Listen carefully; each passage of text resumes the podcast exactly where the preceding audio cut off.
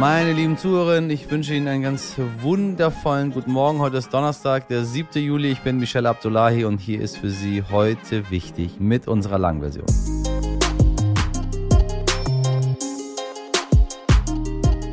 Ich habe ganz vergessen zu erwähnen, dass am Wochenende hier Schlagermove war bei äh, uns in Hamburg auf der Reeperbahn, wo ich ja immer stehe und für Sie die Texte hier aufzeichne. Ganz, ganz viele liebe Grüße an all die tollen Menschen, die auf dem Schlagermove waren hier und wirklich die kulturelle Landschaft Hamburgs wieder einmal bereichert haben. Ganz großartig auch der Bildwagen, auf dem diese coolen Leute standen und einfach mal so richtig die Sau rausgelassen haben. Wir hoffen, dass es das letzte Mal war. Und meine Damen und Herren, wenn alle gehen, oder sagen wir mal so, apropos Schlagermove, wenn alle gehen, nur einer einfach bleiben möchte, dann ist mal die Rede von Boris Johnson. Auch ein bisschen in die Richtung. Vielleicht war der auch hier auf der Reeperbahn. In welchem Chaos der britische Premier steckt, wird RTL London-Korrespondentin Katharina Delling heute für uns einordnen. Und fast ein Jahr ist es jetzt her, ja wirklich fast ein Jahr, dass eine Flutkatastrophe im Ahrtal tausende Existenzen zerstört hat. Wie es den Menschen dort heute geht, darüber spreche ich mit Sternreporter Michael Streck.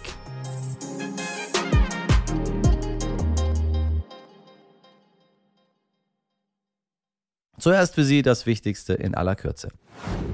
Abgestimmt hat das Europäische Parlament über die sogenannte Taxonomie. Zukünftig gelten Investitionen in Erdgas und Atomkraft damit als nachhaltig. Daran hatten vor allem Frankreich und Deutschland Interesse, was sich jetzt im Nachhinein mit dem russischen Angriffskrieg als eher semi-gute Idee herausstellt. UmweltschützerInnen sind empört, weil eigentlich nicht so grüne Energieformen durch die Europäische Union einfach für grün befunden werden. Greenpeace will deshalb gegen den Beschluss klagen. Verhindert werden könnte die Entscheidung nur noch, wenn 20 von 27 Mitgliedstaaten ihr Veto einlegen. Das gilt aber als sehr unwahrscheinlich.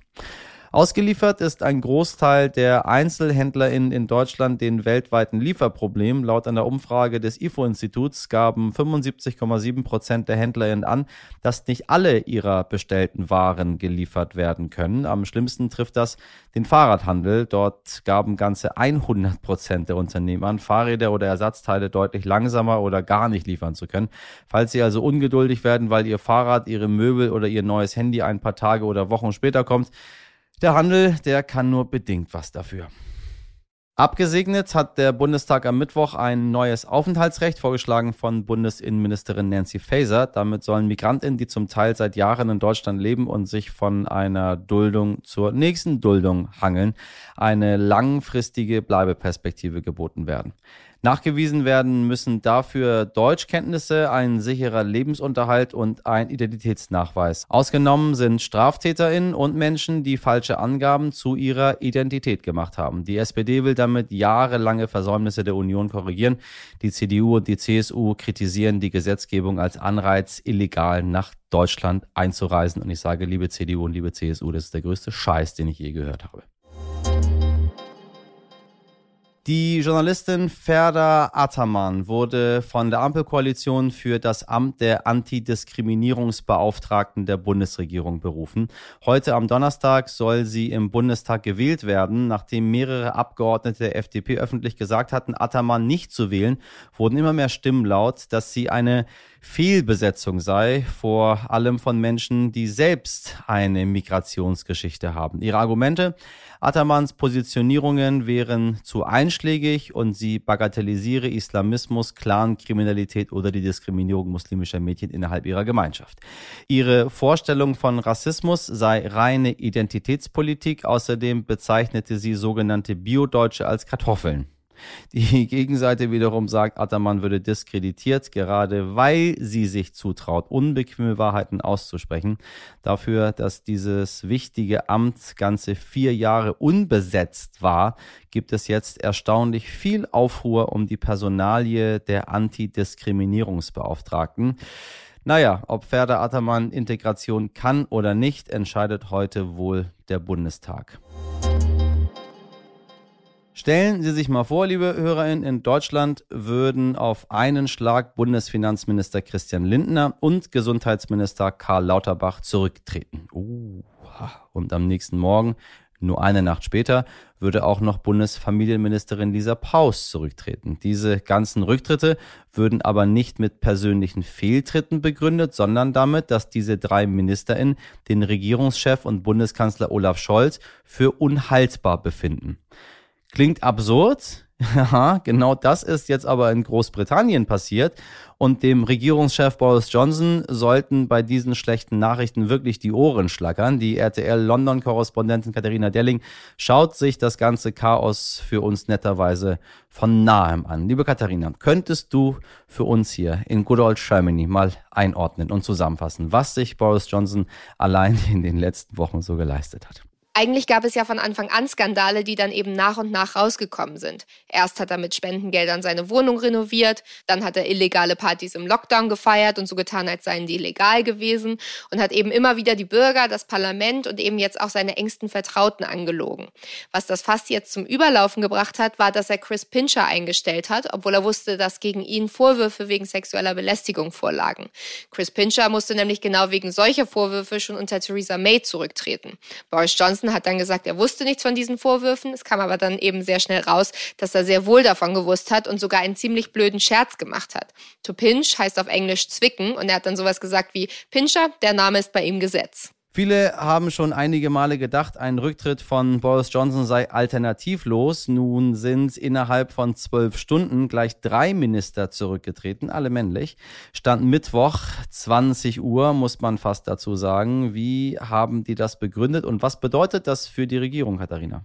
Man hätte ja denken können, dass es schon vorher Kabinettsmitglieder gibt, die sagen, es reicht, wir treten jetzt zurück. Der Grund, warum es jetzt passiert ist, ist wahrscheinlich, weil Boris Johnson eben diesmal auch seine engsten Vertrauten angelogen hat und die dann eben vor die Kameras der Journalisten getreten sind und ihn verteidigt haben. Sajid Javid, der Gesundheitsminister, der als erstes zurückgetreten ist, hat in seiner Rede gesagt, dass genug genug sei und er dem Premierminister zu oft geglaubt hat. Und der Rücktritt dieser Kabinettsmitglieder, gerade der vom Finanzminister und dem Gesundheitsminister, so schnell hinter miteinander haben dafür gesorgt, dass innerhalb kürzester Zeit rund ein Drittel seiner Regierungsmitglieder ihren Posten aufgegeben haben. Wie stark fällt das denn auf Boris Johnson zurück? Das ist natürlich ein herber Schlag für Boris Johnson und zeigt auch, dass er sich nicht mehr lange wird halten können als Premierminister. Doch erstmal hat er jetzt weiter so getan, als würde ihm das nichts anhaben und hat gesagt, es sei die Pflicht einer Regierung, auch in Krisenzeiten durchzuhalten und das gedenke er jetzt zu tun. Er hat dann auch direkt weitergemacht und quasi Business as usual vorgespielt, obwohl hinter den Kulissen gerade alles auseinanderfällt. Ich zitiere mal die Kollegin der BBC. Dort sagte der Tory-Parlamentarier Andrew Morrison, der selbst als Staatsminister für Nordirland zurückgetreten war. Meine Botschaft an Boris wäre, um Himmels Willen, hau ab. Was bitte muss noch passieren, damit er das Handtuch wirft? Wir haben aus der Downing Street gehört, dass Boris Johnson zwar weiß, dass das Ende nah ist, dass aber das Feld nicht einfach so räumen wird. Also einen einfachen Rücktritt kann man bei ihm nicht erwarten. Da müssen sie schon bildlich gesprochen ihn aus der Downing Street heraustragen, wenn sie wollen, dass er geht. Und genau deswegen gibt es ja auch einen Plan B. Plan A war ja, ihn höflich aufzufordern, dem ist er bisher nicht nachgekommen. Und Plan B ist das 1922-Komitee, der sogenannte Ältestenrat, der sich um das Misstrauensvotum kümmert. Laut der bisherigen Regeln ist Boris Johnson ja erstmal ein Jahr safe jetzt vor einem Votum, weil er das erste überstanden hat. Das Komitee will aber diese Regel jetzt ändern, damit jetzt auch noch ganz bald ein neues Misstrauensvotum stattfinden kann, mit dem er dann eben rausgewählt werden kann. Das ist durchaus möglich, das haben sie damals wohl auch bei Theresa May schon in Betracht gezogen. Die ist dann allerdings freiwillig durchgegangen. So einfach wird es bei Boris Johnson aber wohl nicht. Liebe Katharina, danke für deine Einschätzung und Grüße nach London. Meine lieben heute wichtig HörerInnen, wenn Sie an die Flutkatastrophe aus dem letzten Jahr denken, welche Bilder sehen Sie in Ihrem Kopf? Vermutlich wissen Sie noch ganz deutlich, wie die betroffenen Regionen kurz nach der Flut aussahen. Kaputte Häuser, eingebrochene Brücken, Schlammmassen überall und jede Menge erschöpfte Fassungslosigkeit. Doch wie sieht das heute, fast ein Jahr später aus? Mein Kollege Sternreporter Michael Streck hat die Menschen im Ahrtal über das ganze letzte Jahr begleitet. Er berichtet uns gleich von den Veränderungen, die die Region in der Zeit durchlebt hat. Dabei erzählt er mir nicht nur vom Wandel der Region, sondern auch von den psychischen Folgen für die Betroffenen und kommt dabei zu dem Schluss, Deutschland kann keine Katastrophen. Warum das so ist, hören Sie gleich. Michael, ich grüße dich ganz herzlich. Ich grüße dich auch ganz herzlich. Wir äh, haben ein Thema, was wir immer wieder bei uns in heute wichtig besprechen, nämlich die, die Flutkatastrophe im Ahrtal. Und wir ähm, möchten die Leute nicht alleine lassen und irgendwann aufhören, darüber zu berichten, weil für die Menschen vor Ort, nehme ich an, ist es noch lange nicht vorbei. Ähm, es ist unglaublich, aber es ist schon ein Jahr her jetzt, um und bei. Du hast die Menschen dort ein Jahr lang im Ahrtal äh, begleitet. Ähm, wie geht's ihnen? Ja, jetzt äh, äh der Gedenktag sich nähert, also du hast es angesprochen, ein Jahr wird es äh, in ein paar Tagen, hat man das Gefühl, dass wahnwitzig viel wieder hochkommt. Und äh, die Therapiezentren sind voll äh, und äh, die, ganzen Einrichtungen, äh, die Hilfseinrichtungen sind voll. Also da schwemmt schon sehr, sehr, sehr viel wieder hoch. Also gut geht es den Menschen, glaube ich, nicht. Ich denke, dass dieser Gedenktag dann ein, ein regelrechter Einschnitt nochmal ist. Es gibt viele Veranstaltungen, ähm, Ausstellungen, ähm, es, viele, viele Dokumentationen im, im Fernsehen, unter anderem auch auf, auf Vox, bei der wir mitgemacht haben. Ähm, und das bringt sehr viel zurück. Wie schaut's aus mit Infrastruktur, Häusern? Wir erinnern uns an die Bilder, alles weg weggedrückt vom Wasser, die Häuser vollgelaufen, die Straßen nicht mehr da, ähm, Häuser weggerissen. Ist, ist alles wieder zurück? Nein, es sieht fast noch so aus äh, wie vor einem Jahr mit kleineren Ausnahmen. Also es ist in der Tat noch verheerend. Das, man kann es nicht anders sagen. Ähm, äh, wir waren unter anderem in Ahrweiler, da geht es im historischen Örtchen, die machen tatsächlich Fortschritte, da hat auch wieder ein Hotel aufgemacht. Äh, das ein Jahr geschlossen war. Aber so diese Orte Dernau, Maischoss, die fast äh, vollständig zerstört waren, da ähm, äh, das wird noch Jahre dauern und keiner kann auch verlässlich irgendeine Prognose geben, wie lange es dauerte. Die Gutachter sind ja noch unterwegs, einige Häuser dürfen nicht mehr aufgebaut werden. Die Leute ziehen auch weg aus der Region. Also ähm, ich glaube auch fast, dass die Leute dort unten ein bisschen ungeduldig mit sich selbst sind. Die hatten geglaubt, dass die Fortschritte schneller vonstatten gehen würden. Aber äh, das, äh, das ist unrealistisch. Das wird Jahre dauern. Da muss man sich nichts vormachen. Ich meine, das ist jetzt ein bisschen schwer zu verstehen. Es kamen unglaublich viele Spenden bei den Menschen an. Wir wissen, da wo Geld ist, geht fast alles immer schneller. Was ist passiert? Also ich meine, das Geld war ja da, um den Leuten die Möglichkeit zu geben, äh, ihre Häuser wieder aufzubauen. Haben die überhaupt was von den Spenden gesehen oder scheitert es am Bürokratiemonster? Also das ist so eine Mischung aus beidem. Also bei, bei den Spenden ist es, äh, ist es so, dass es, das waren ja sehr, sehr viele Sachspenden, auch Geldspenden. Äh, äh, und die sind auch unmittelbar tatsächlich angekommen. Das, glaube ich, größere Problem ähm, ist die Bürokratie. Es sind ja insgesamt 30 Milliarden im Topf, allein für Rheinland-Pfalz, also aus Bundes- und aus Landesmittelland. Äh, in Rheinland-Pfalz sind es 15 Milliarden. Aber die, äh, die Anträge abzuarbeiten, das dauert und dauert und dauert. Und da wächst tatsächlich auch, äh, auch der Unmut. Bei den kommunalen Projekten geht das etwas schneller äh, voran. Da sind die, äh, sind die Gemeinden auch einigermaßen zuversichtlich, dass das funktioniert. Aber dann gibt es ja auch eben große Unterschiede, was die Versicherungen angeht. Leute mit Elementarversicherungen, bei denen geht es flotter. Bei den anderen, die keine haben, haben die haben Anspruch auf etwa 80 Prozent. Und da dauert es einfach länger. Und äh, äh, auch da sehe ich keine rechte Lösung. Es gibt viele Demonstrationen jetzt im Ahrtal, eigentlich schon seit Monaten. Ja, und allenthalben äh, wachsender Unmut. Das, das, das ist tatsächlich so.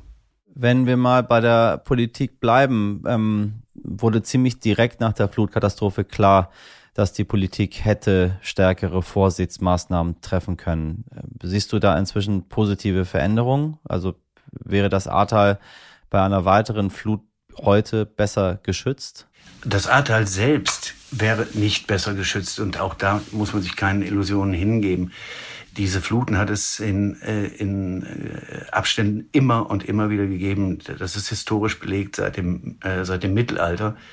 Und äh, zwei verheerende Fluten 1804 und 1910 haben das Ahrtal schon mal verwüstet. Daran erinnert sich aber kaum einer. Damals war es allerdings auch dünner besiedelt. Dennoch gab es, gab es damals äh, mehr als 60 respektive mehr als 50 Tote. Das hängt einfach mit der Bebauung zusammen. Und das war auch im vergangenen Jahr der ausschlaggebende Grund. Also wenn noch einmal so eine Flut käme, äh, wäre das Ahrtal sicherlich nicht besser geschützt. Was die, die, die Menschen äh, würden allerdings besser gewarnt und das ist künftig, glaube ich, auch das große, das, das Nonplusultra bei der ganzen, beim ganzen Hochwasserschutz.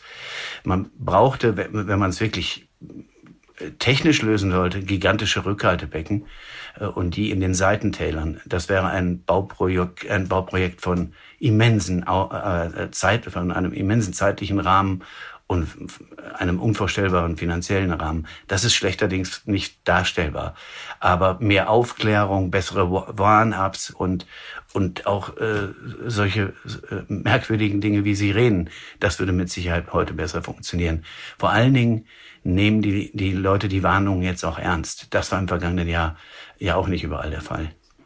Ja, wir erinnern uns zurück an ja, diesen misslungenen Warntag, an den damals die meisten Sirenen, das, das ganz Lapidare, was ja über Jahrzehnte zurückgebaut wurde seit den 90ern, äh, nicht funktioniert haben. Das sind Vorsichtsmaßnahmen auf Bundesebene. Ist, äh, hast, hast du das Gefühl tatsächlich, dass Deutschland mittlerweile besser auf solche Katastrophen vorbereitet ist, von denen wir ausgehen müssen, dass die uns immer wieder treffen werden?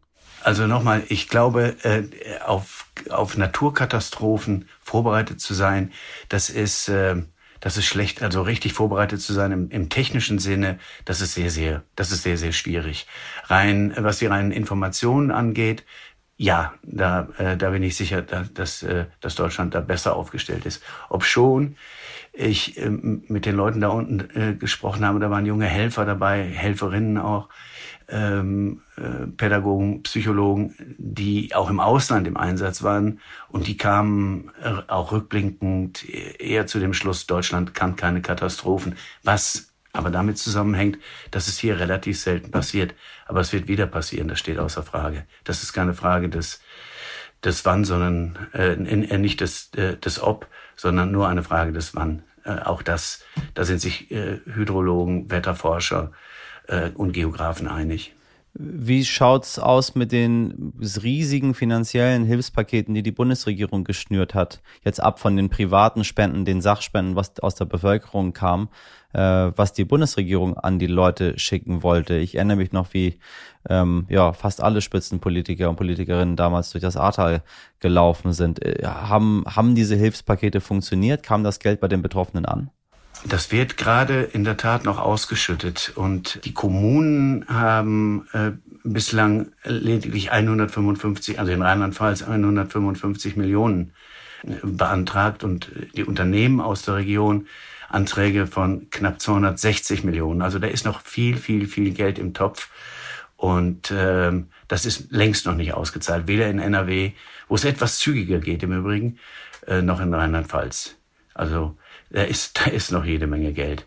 Und das macht die Leute, das verärgert die Leute ja zusätzlich, weil sie wissen, da ist genug im Topf, bitte gebt es uns. Du hast in deinem Text das Wort Hochwasserdemenz benutzt. Äh, bin ich drüber gestolpert. Kannst du das mal erläutern, worum es dir da geht, was du damit beschreibst? Das war ein Zitat eines, äh, eines Wissenschaftlers von der Universität Bonn, Thomas Roggenkamp. Der hat über diese Fluten im Ahrtal geforscht, also über die historischen Fluten, die ich vorhin schon mal angesprochen habe, von 1804 und 1910. Und der kommt zu dem, zu dem Schluss, dass die Leute dann auch, und das ist sehr menschlich, äh, zum Wiederaufbau und auch schnell zum Vergessen neigen. Das heißt, viele Leute im Ahrtal wollen wieder in ihre Häuser zurück und das kann man ja auch verstehen und sagen, das war ein einmaliges Ereignis, das, das wird so schnell nicht wiederkommen. Und dieses Phänomen gab es 1804 schon mal oder nach der großen Flut von 1804 und auch 1910. 1910 schloss sich dann der Erste Weltkrieg an. Aber die Diskussion, die öffentliche Diskussion damals war ganz offenkundig eine ähnliche. Auch da hat man über Hochwasserschutz äh, diskutiert und gebaut wurde am Ende für die Region der Nürburgring. Und das, das meinte er, er meinte damit, ja, eine Tendenz zum Vergessen und er nannte das, den Begriff äh, fand ich auch außergewöhnlich, Hochwasserdemenz. Ein bisschen was zum Nachdenken für unsere Zuhörer an dieser Stelle. Ähm, es wird aller Voraussicht nach wiederkommen.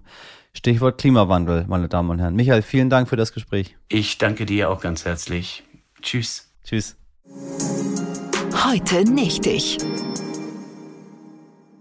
Espresso mit Zitrone, gewürzter Tomatensaft, Eier mit Speck, Pfefferminzöl und Wasser, Wasser, Wasser. Was es nicht alles an Hausmittelchen gibt, wenn das letzte Bier mal wieder eins zu viel war. Ich habe ganz vergessen, das Konterbier, meine Damen und Herren. Das Konterbier. Das einzige, was wirklich hilft.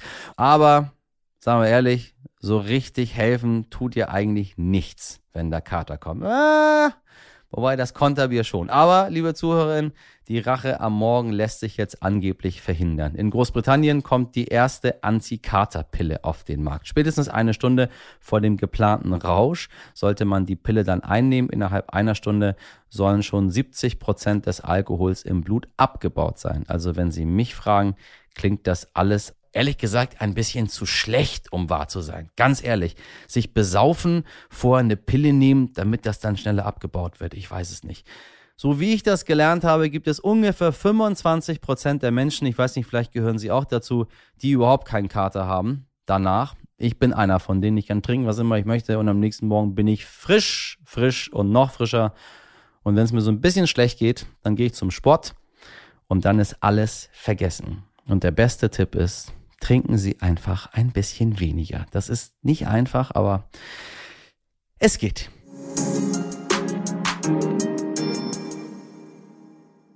Meine lieben Zuhörer, ich hoffe, Sie sind ohne Kopfschmerzen in den Tag gestartet, haben Ihr Frühstück genießen können und sind dank uns wieder gut informiert. Sie wissen, Fragen, Kritik, Anregungen. Heute wichtig, at stern.de, meine selbstverständlich, hahaha, selbstverständlich, katerfreie und fitte Redaktion besteht aus Mirjam Bittner, Dimitri Blinski, Laura Czapo und Jennifer Heinzel. Produziert wurde diese Folge von Lea Wittfeld. Wir hören uns morgen wieder zur gewohnten Uhrzeit ab 5. Schönen Donnerstag. Redaktion, Konterbier raus. Machen Sie was draus da draußen die anderen. Ihr Michel. Ja, ist auch eine Bürde, nie einen Kater zu haben. Abdullahi.